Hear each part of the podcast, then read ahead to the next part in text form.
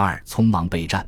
在我的印象中，我们四百八十团三营就没有正规的搞过多少军事训练，不像野战部队，倒像是生产兵。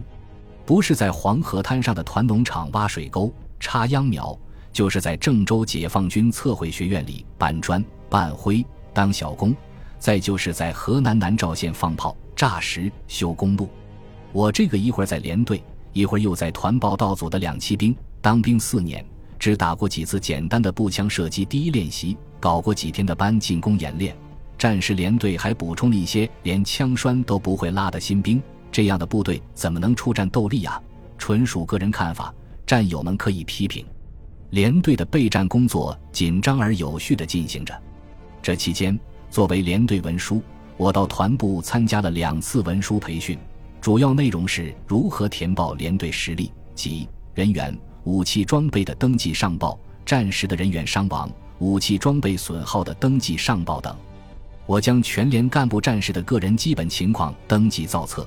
认真填写了三份全连人员花名册，给连长一本，指导员一本，我自己保管一本。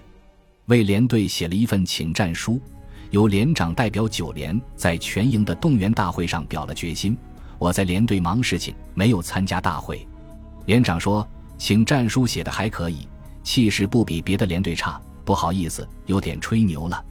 连队进行夜间爆破训练，我跟着连长去了，放了几颗烟幕弹。在夜色中，向一个深水坑里扔手榴弹，一声声爆炸中冲起很高的水柱。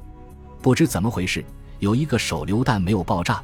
连长让四排长张世才第二天天亮后，将水中没炸的手榴弹找出来，怕以后误伤了老百姓。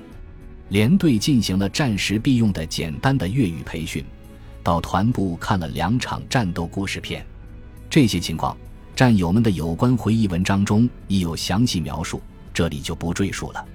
按照编制，战时连队文书和卫生员、司号员、上士，在司务长的领导下，负责连队伙食方面的采购与管理，是不配枪的，只配备四枚手榴弹，毫无战斗力，连自保都难啊！我很想有一支冲锋枪，我的射击技术还可以，一般都是优秀，这一点可没有吹牛。恰巧。团军械谷的一位助理到我们连队检查武器装备，将一支便携式冲锋枪遗忘在我们连了。当时我配合他检查，见此心中不禁暗喜：团军械库里那么多枪，多给我们一支算什么呢？于是我悄悄地将这支冲锋枪藏了起来。谁知当天下午，这个助理就找上门来了。我不敢撒谎骗人，便请求他将冲锋枪留给我们连。其实就是留给我呀！他训斥了我一番，毫不客气地将冲锋枪拿走了。兄弟这么绝情，当时真是失望啊！豫北平原阡陌纵横，一望无垠，星罗棋布的村庄散落在田野上。我们的队伍迎着早春的晨曦，浩浩荡荡地行进在田野中，进行穿插作战应急训练。到越南战场后。才知道这种训练与我们的穿插作战任务有关，这个场面颇有点像电影《刘宝的故事》里一组行军的镜头，只不过一个是江南水乡，一个在豫北平原。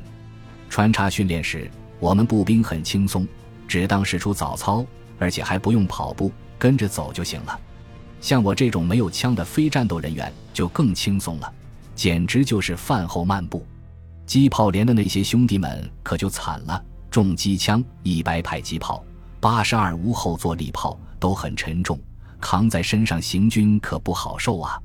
有的重武器用骡马驮行，有一头背上放着八十二无后坐力炮的骡子掉进了水沟里，折腾了半天也弄不上来，引得我们步兵在旁边观摩指点了好一阵子。当时是真心帮助，可不是幸灾乐祸呀。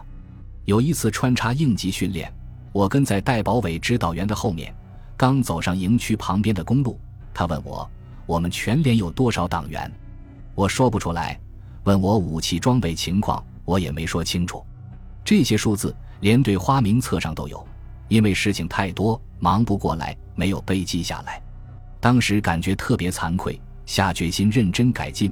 这也为我后来违规将全连人员花名册带出境埋下了伏笔。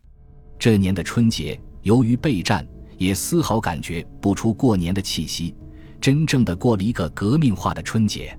离开拔的日子越来越近了。要说我当时的心情，只有两个字：兴奋。就像现在我喝多了酒之后满嘴胡言、唾沫横飞那样兴奋。这样形容有点不恰当，战友们没见过呀。要说当时的想法，也只有一句话：立功当英雄。我打小时候起就崇拜英雄董存瑞、黄继光、邱少云，还有六十二年对印自卫反击战的战斗英雄陈大富，六十九年珍宝自卫反战的战斗英雄孙玉国等等。他们都是我崇拜的偶像，我从来没崇拜过所谓明星，特别是战斗英雄陈大夫，他就来自于我们四百八十团五连；还有独臂英雄王英洲，他来自于我们一百六十师四百七十八团。我认真学习过这两位英雄的事迹材料，还以他们所在部队的名义写过新闻报道稿子呢。陈大夫在对印自卫反击战中，只身炸掉了敌人的一个地堡，当了英雄。后来一路升迁，当上了武汉军区副政委。我不甘心平庸，更不想回老家种地，也想走英雄们那样的光辉道路啊！当时连队有一个在元阳营区留守的名额，我生怕的让我留守，那样我就立不了功，当不了英雄。最后是让一名七十七年兵留守，记得是河南伊川人，姓名想不起来了。